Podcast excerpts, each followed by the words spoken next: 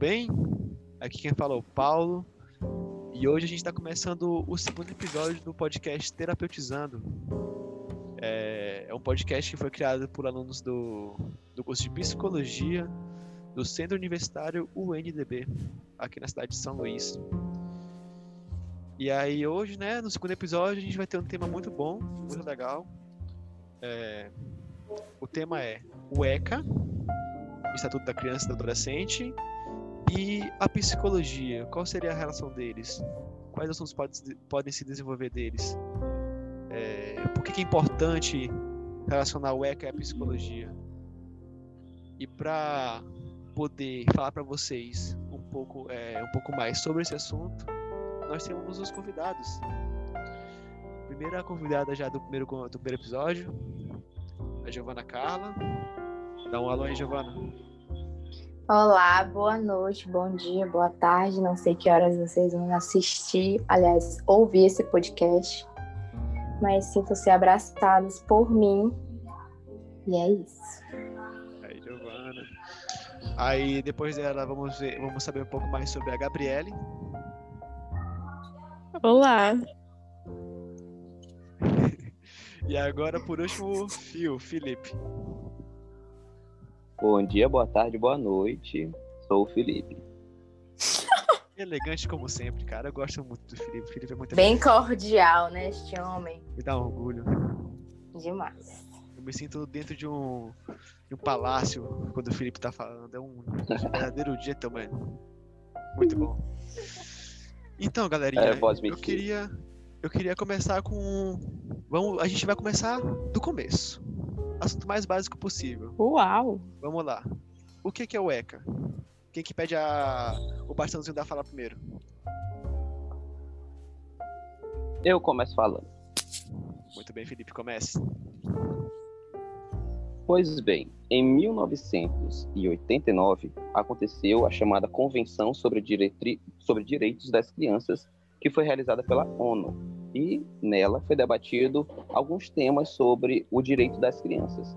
O que aconteceu lá é que foi passado para as crianças alguns direitos que antes eram pensados voltados para os adultos, como, por exemplo, o direito à opinião tudo que foi debatido nessa convenção acabou tendo força de lei. E aí os estados, os estados, países do mundo tiveram cada um que constitui uma ordem legal interna para garantir a efetivação né, dos direitos das crianças e dos adolescentes. E aí, no ano seguinte, 1990, foi feito, foi realizado o Estatuto da Criança e do Adolescente, conhecido como ECA.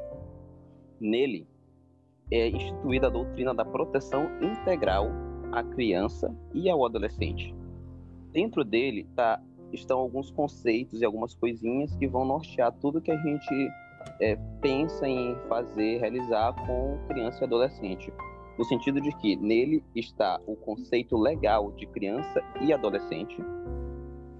Nele também fala sobre a, essa criança, essas crianças e esses adolescentes enquanto sujeitos de proteção de direitos e, além disso, falam ainda da prioridade absoluta que esses sujeitos têm em nossa sociedade.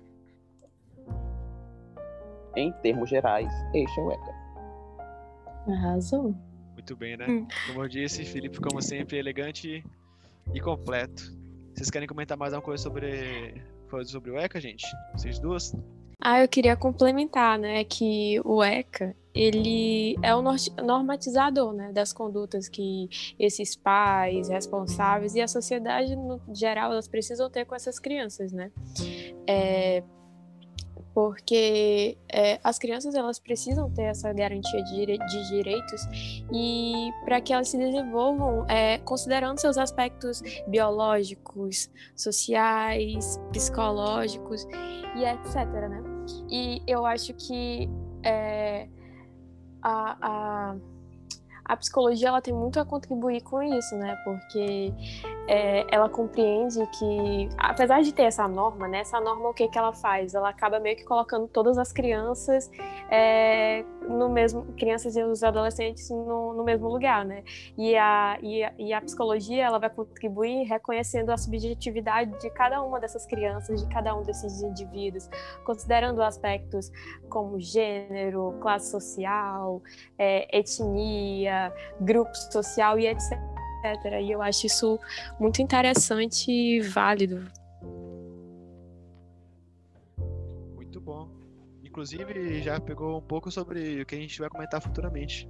Tu quer acrescentar mais alguma coisa, Giovana? Nessa parte do ECA? Cara, eu gosto muito de falar sobre o ECA. Eu acho que é uma pauta bem interessante de ser discutida e extremamente necessário, já que o ECA ele é considerado um marco tanto histórico, tanto um marco para proteção da infância e da adolescência. E ele é, tem extrema relevância social, né, por ter esse marco sobre a proteção integral da criança e do adolescente, do qual ele garante aqueles, não só os direitos, mas também os deveres é, fundamentais da criança, de saúde, da família, da educação, dentre outros. Então, eu acho bem válido ser discutido e principalmente ser discutido pela psicologia que tem um papel bem importante dentro do ECA. Muita gente acha que não, só que é, a psicologia se faz importante tanto como área de saber, como área teórica também, e também como área de aplicação, que é o que a gente vai discutir já já. Eu acho.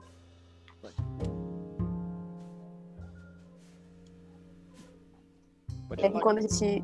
É, o modo como a sociedade, como a gente age com as crianças e com os adolescentes, às vezes a gente não percebe que algumas dessas coisas, que, da forma como a gente está agindo, né, elas têm relação com o, o a, as recomendações. As normas do ECA, lá, os artigos que estão lá é, presentes no ECA, né? E isso é muito interessante, como por exemplo, é, é, um, é um direito da criança, né? Ela ter, a, ter acesso à saúde, ela ter qualidade de vida em relação, com, em relação à sua saúde, né? E, e por exemplo, a gente quantas quantas quantas crianças que vocês conhecem e adolescentes ou até mesmo vocês vocês perceberam que são vacinadas? Que têm as suas carteiras de vacina e são vacinados. Vocês, assim, enquanto eram crianças e adolescentes, no caso, têm suas carteiras vaci... são vacinados, né? E a gente não percebe que a gente sabe que precisa vacinar, a gente vacina as crianças e os adolescentes, mas a gente parou para pensar que isso está lá imposto no ECA. Às vezes a gente faz isso e não percebe, né? E isso é, é interessante que essas pessoas elas façam isso, né? Elas percebam a importância disso e, mas é preciso também que tenha esse, esse ECA, eh, tenha lá no ECA dizendo isso, assim, né, para ser um normatizador, né, para orientar, enfim, para que as pessoas elas tenham algum lugar de partida, né. e... inclusive, vai dar mais de falar, Gabi? Falar? Não, não, pode falar. O que me dá muita raiva são pessoas que não conhecem o ECA e saem falando coisas infundadas, infundadas sobre o ECA, que o ECA protege é, menor infrator, enfim, sem saber de toda a, a história do ECA, os seus preceitos e, e, e valores, a, enfim, tudo aquilo que ele garante para aquela criança e adolescente, que no caso é a construção né, da, daquele indivíduo que ou está em situação de vulnerabilidade social, e aí o ECA vai é, retirar essa criança ou proteger ela com medidas socioeducativas, enfim, ou com outras medidas. É... E aí tem muita gente que não sabe sobre, sobre o ECA e fala muita coisa errada, que, que a, a lei é, penal né, dos 18 anos é, deveria ser menor e, e, que não sei o quê, e as pessoas não entendem o porquê da existência do ECA qual é a importância, qual é a relevância, que é justamente retirar esse adolescente, essa criança que está nessa situação ou de exclusão social ou vulnerabilidade social, no caso, retirar e dar a ela, né, é, meios e possibilidades, é, ferramentas do qual ela saia dessa situação de, de vulnerabilidade. O ECA está aí para garantir esses direitos que, é, que ela não tinha. Então, muita gente não sabe e, e não procura saber e fica falando coisas que me dá raiva, sabe? Tipo, muita raiva. E, pois é, eu concordo com isso que a Giovana falou, né? Eu acho que um dos, dos desafios, assim, da, da sociedade compreender o ECA e, e, afins, né? É que às vezes as pessoas, elas só as pessoas, elas, o senso comum, ele só associa o ECA com coisas trágicas, com vulnerabilidade social, com alguma coisa assim. Mas na verdade, todas as crianças e todos os adolescentes, eles são beneficiados pelas normativas do ECA, né? Porque só que acaba que alguns casos eles acabam sendo mais enfatizados, enfatizados não, eles acabam sendo mais problematizados, porque meio que a gente está a gente está tentando é, é como se peraí como é que eu posso explicar? É como se esse outro caso que ele é mais grave mais trágico ele fosse ele fosse, meu Deus, eu não, não, não consigo mentalizar aqui o que, como é que eu poderia expor. Não é como se ele fosse, meu Deus. Não, eu queria dizer que é como se ele fosse uma regra, mas não é isso que eu quero dizer exatamente, que eu acho que fica estranho falar isso. Mas enfim, é como se esse fosse que o ECA só servisse para coisas problemáticas. Em, em suma é isso, é como se fosse isso, entende? Só que, enfim, ele serve para todas as crianças e todos os adolescentes, independente da classe social, de, de, do gênero e etc.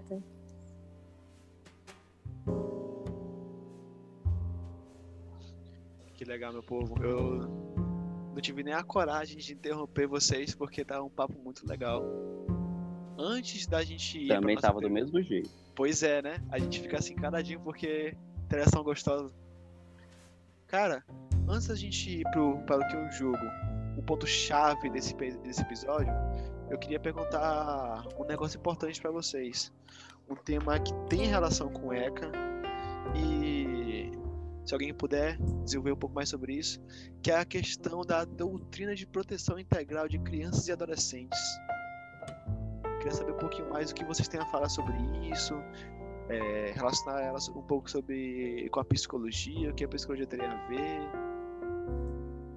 Tem o local de fala, Felipe, vai.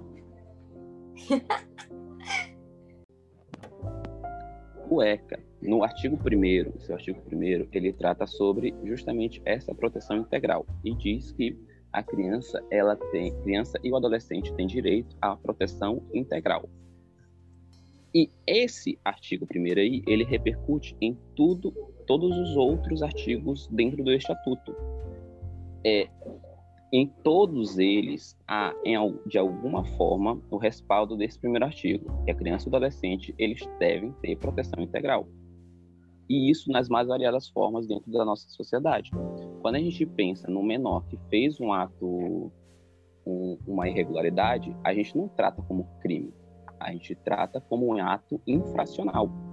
E tá aí esse ato infracional porque a gente reconhece que ele, essa criança, esse adolescente que cometeu essa irregularidade deve ter uma proteção integral também.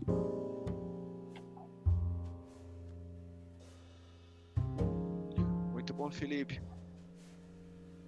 Eu queria agora, para é, sem mais delongas, a gente ir para nossa pergunta principal, nosso tópico principal, na verdade, que é a questão como que a psicologia, a gente, a gente já passou é, por cima de qual a importância da psicologia de forma teórica, né, para essa questão do ECA, da, é, da relação, tipo, da proteção da do adolescente.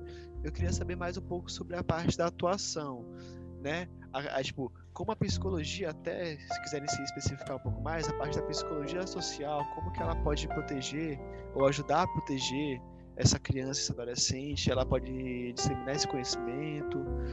Enfim, aí eu vou deixar vocês desenvolverem um pouco melhor, mas basicamente isso.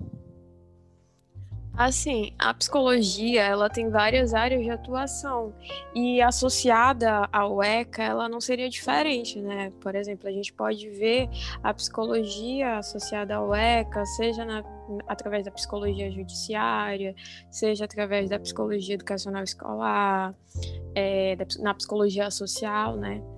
Enfim, todas essas áreas da psicologia. Mas tem um caso aqui, um, uma, uns casos aqui que eu estou me recordando, né? Por exemplo, é, quando a gente está em um julgamento, né, em que a vítima é a criança, né, é, tem, ela é toda amparada pelo, pelo, pelo, como é, pelo ECA, né, sobre, por exemplo, o direito de, dessa criança, ela não ter a sua imagem, o seu nome revelado, né, é, é, é, é, enfim, e outros aspectos. Tem, por exemplo, um caso de. É, no caso de, de. Teve um caso que eu vi que era um caso de, de guarda, né? Que essa criança ela ela pode ser, a depender da idade dela, ela pode ser ouvida ou não, não é qualquer idade que essa criança guarda judicial assim de entre pais, né, lá no direito da família, não é em todos os casos que a criança pode ser ouvida, tem que ter essa, essa questão da idade e tudo mais. E eu acho que a psicologia ela é interessante nesse aspecto por isso, porque ela vai lá, ela pode, né, é, junto desses outros profissionais, né? Ela pode sinalizar dizendo assim, olha, essa criança, essa idade aqui dela, ela participar desse julgamento bem aqui, é, sob essas condições, nesse, sendo, sendo vítima ou não, é, pode ser muito, pode ser um fator complicador para o desenvolvimento desse, dessa saúde mental dessa criança, né? Porque a gente sabe que a criança ela ainda, ela ainda está em formação, né? Ele ainda tem a cognição, enfim, e, e, e, os seus aspectos psicológicos, assim como físicos, mas, enfim, nesse caso específico a gente está observando mais os, o psicológico e o cognitivo, eles ainda estão imaturos, né? E como é que ela vai significar essa experiência? Como é que isso pode ser para ela, né? Então a gente tem que ter muita cautela. É, por exemplo, vamos supor, ah, ela tá lá no judiciário, tá lá no. Tem um crime lá que a, que a única, única testemunha é a criança. Será que, que a gente está protegendo essa criança, colocando essa criança é, como testemunha de um julgamento criminal, por exemplo? Será que não é perigoso? Sei lá, um caso em que, que a depender da idade dela, não sei, se, eu, se, se, se, esse, se esse julgamento ele for feito assim de modo, sei lá, de modo irresponsável, né, sem uma avaliação do psicólogo jurídico, enfim. Então eu acho bem interessante é, esse, esses casos aí.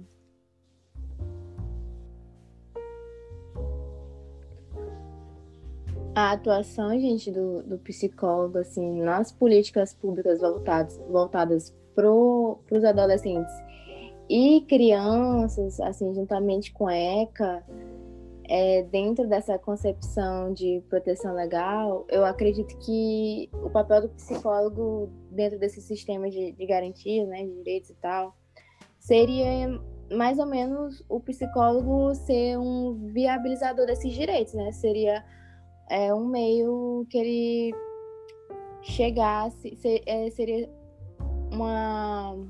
Não é, um, não é uma ferramenta, eu, eu diria, mas um facilitador para que essa criança é, tenha a garantia desses direitos.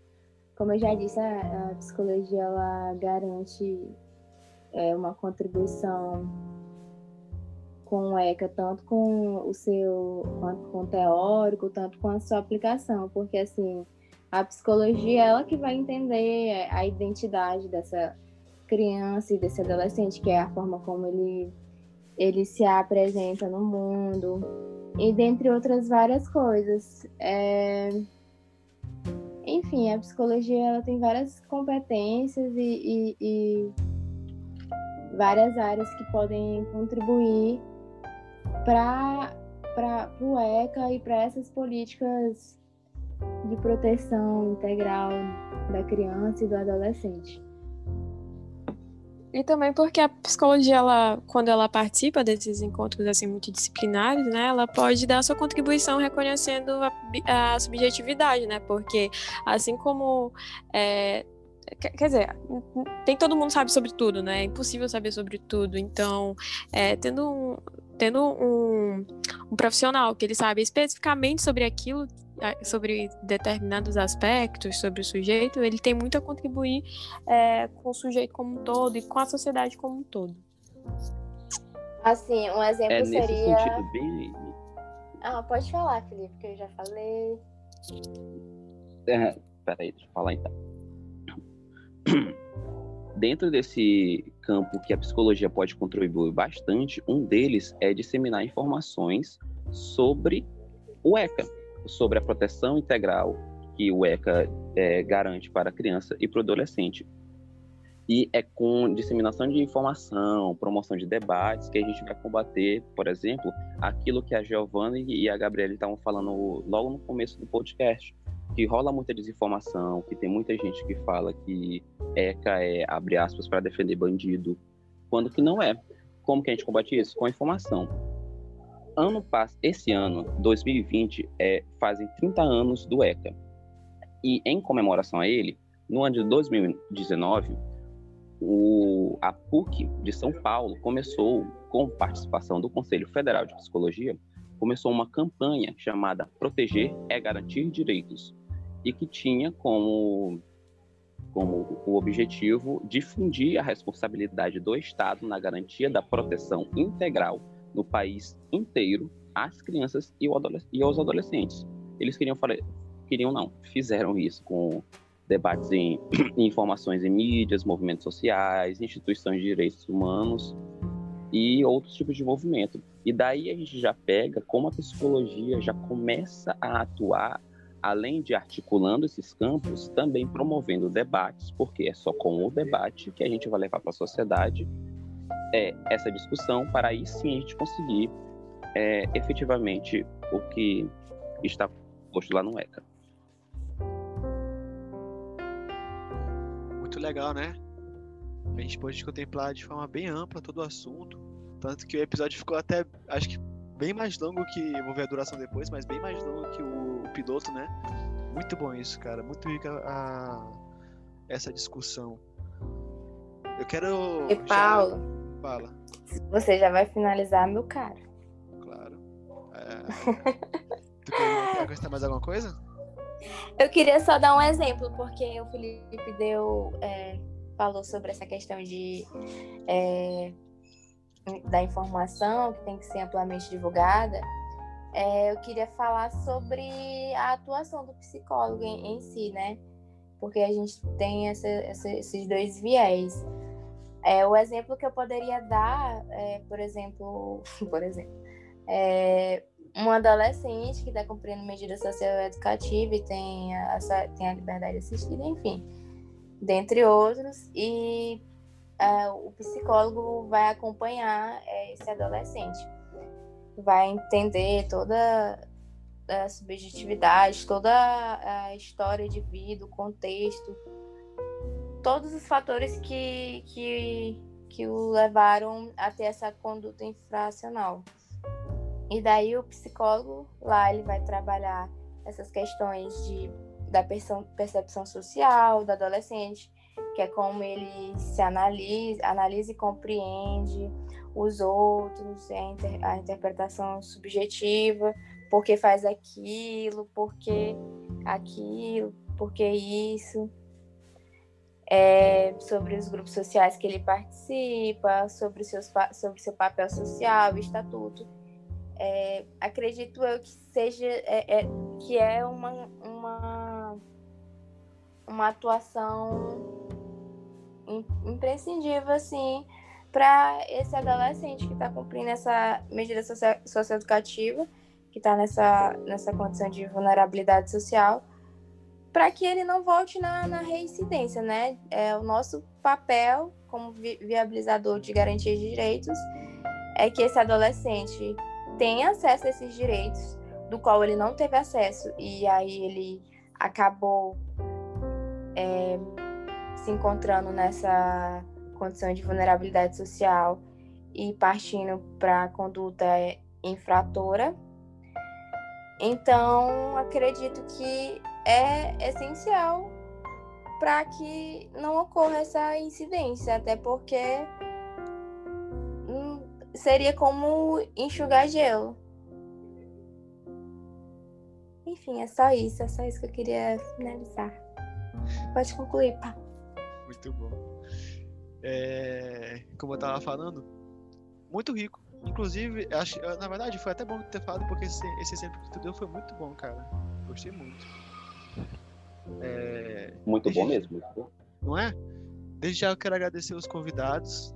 Giovana já, já tá da casa, já tá já é o segundo episódio que ela participa, né? Tem dois, mas já é o segundo. Obviamente, Acho que todos. eu acho todos, né? E Gabriele e Felipe, né? Os novos daqui do segundo episódio. Muito obrigado por comparecerem, por esclarecer um pouco mais sobre o, esse assunto, sobre o EC, a psicologia. Para mim foi um prazer. Eu que agradeço. Também foi um prazer participar deste podcast aí. E, enfim, que venham mais. Muito bom, meu povo. Que venham mais. Eu espero o próximo. Vamos ter mais, com certeza vamos ter mais. Fiquem no aguardo. E é. Como eu sou veterana da casa, eu nem vou te dizer, eu nem vou dizer tchau. Eu, eu vou dizer um até breve, um até logo. Exatamente. E é com essa, essa deixa de Giovana que eu falo também até breve e até logo. Muito obrigado, caro ouvinte, que ficou até aqui acompanhando. É, E é isso, meu Posso, povo. posso dar uma palavra de tchau também? Por favor, por favor, dê essa palavra de tchau. Eu preciso dessa palavra de tchau do Felipe. A minha palavra de tchau será Arrivederci. Meu Deus. Ótimo. Que Não, acabou aqui. Tchau. Não, Não mas questione, acabou.